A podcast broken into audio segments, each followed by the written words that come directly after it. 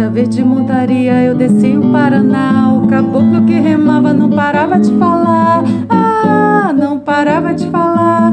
Ah, que caboclo falador. A lenda do Irapuru, o pássaro mágico que traz muita sorte. Era uma vez um jovem guerreiro índio chamado Quaraçá, que morava com sua gente na floresta amazônica e adorava passear pelas matas tocando flautas de bambu. O som ecoava entre as árvores e fazia calar os bichos.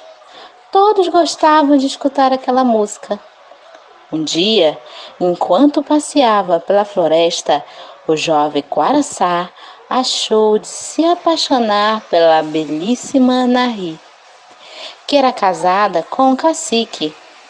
O jovem sabia que seu amor era impossível e logo a tristeza tomou conta dele, de tanto sofrer que nem queria mais tocar sua flauta. A tristeza consumia foi aí que ele resolveu pedir ajuda a Deus Tupã. Foi para o meio da floresta, tocou, tocou muito aquela flauta, chorava e cantava e pedia ajuda.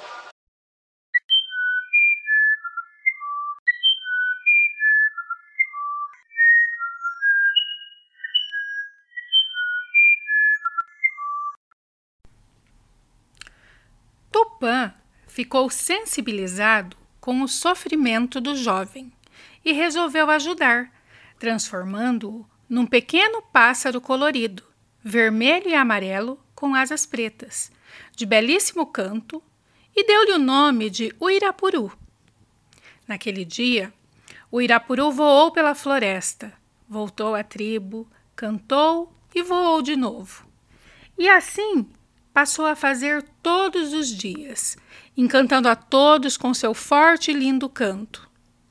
Toda vez que via a amada, ele pousava e cantava para ela, que ficava maravilhada com o som daquele pequeno e lindo pássaro. Com o tempo, o cacique da tribo também ficou encantado com o canto do Irapuru. Queria que ele ficasse cantando ali para sempre. Quis aprisioná-lo, fez uma arapuca e foi à sua procura, mas perdeu-se na floresta. Dele ninguém mais teve notícias. Dizem que foi castigo do Curupira, o protetor dos bichos da floresta, que não pode ver animal sofrendo sem ficar danado de bravo.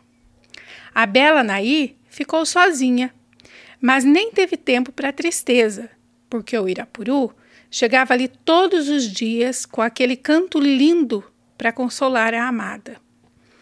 Mais que isso, ele soltava aquele canto triste, porque acreditava que assim ela poderia descobrir quem ele era, e isso quebraria o encanto. Mas o que se sabe é que ele continua cantando nas matas até os dias de hoje.